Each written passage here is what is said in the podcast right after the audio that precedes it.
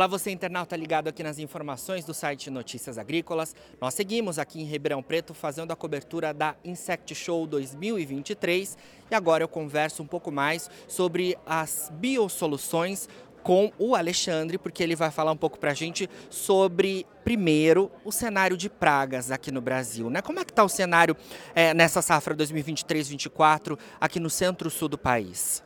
Jonathan, primeiramente é um prazer estar falando com vocês, representando a Singenta aqui nesse grande evento.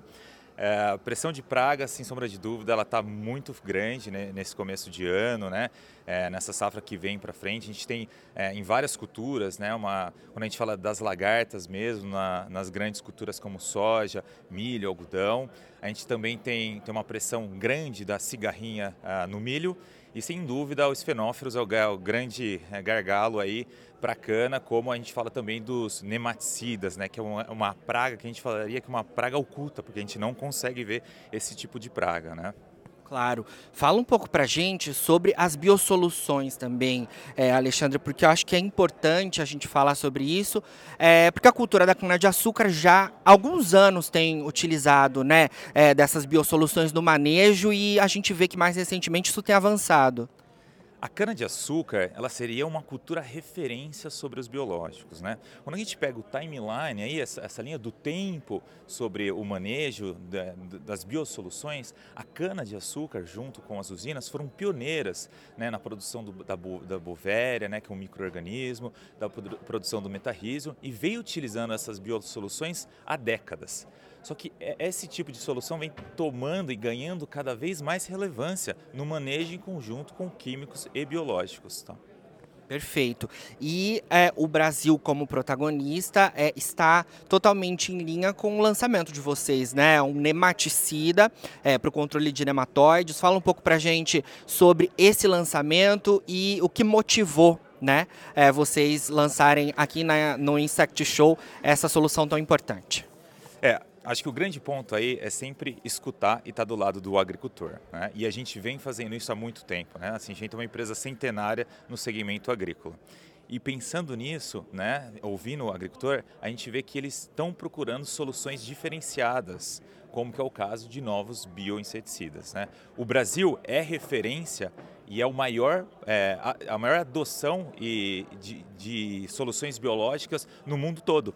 É, algumas pessoas pensam que é a Europa, que é os Estados Unidos, mas é o Brasil que é o celeiro dessa tecnologia.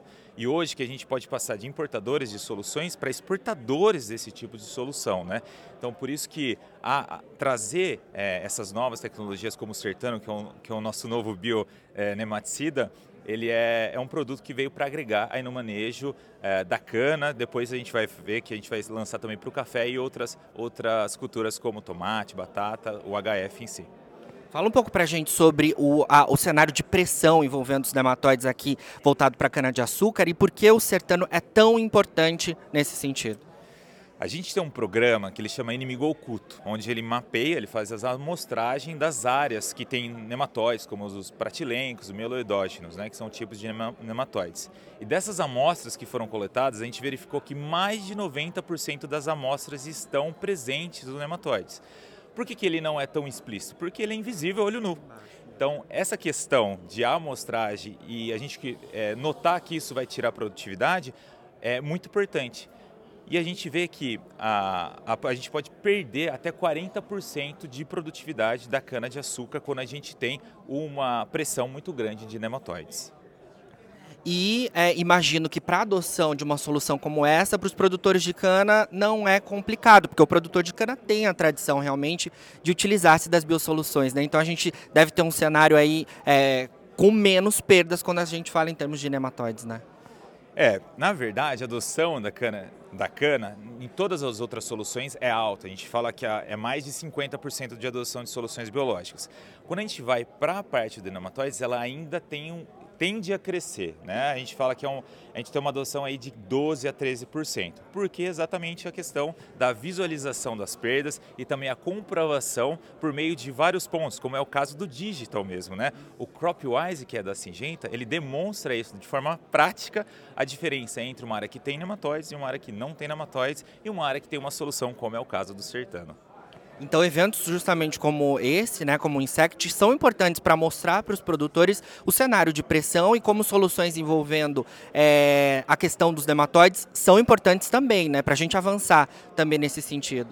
Sem sombra de dúvida. Esse é um evento que ele veio trazer várias inovações de, de várias companhias, como é o caso do Sertano da Singenta, para também colocar em pauta né, e colocar no manejo do agricultor essas soluções, tanto biológicas como químicas, em conjunto trazendo uma maior produtividade. Alexandre, você falou é, um pouco mais sobre é, os planejamentos envolvendo lançamentos para outras culturas, né? Imagino que tenham outras soluções biológicas aí vindo à frente. Para finalizar, eu queria que você falasse sobre o recente lançamento da unidade né, de biosoluções da Singenta, porque é super recente e isso demonstra a preocupação da empresa em uma produção mais sustentável, mas ainda assim eficiente, com foco nos resultados dos produtores, não é isso? Sem sombra de dúvidas.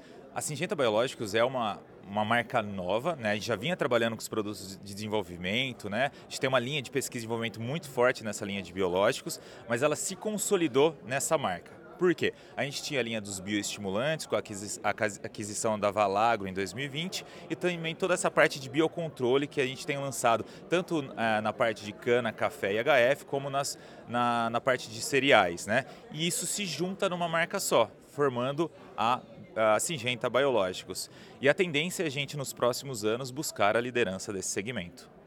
Excelente, Alexandre. Obrigado pelas suas informações aqui com a gente do Notícias Agrícolas. E você, produtor, continue ligado, porque a gente segue aqui no Insect Show 2023.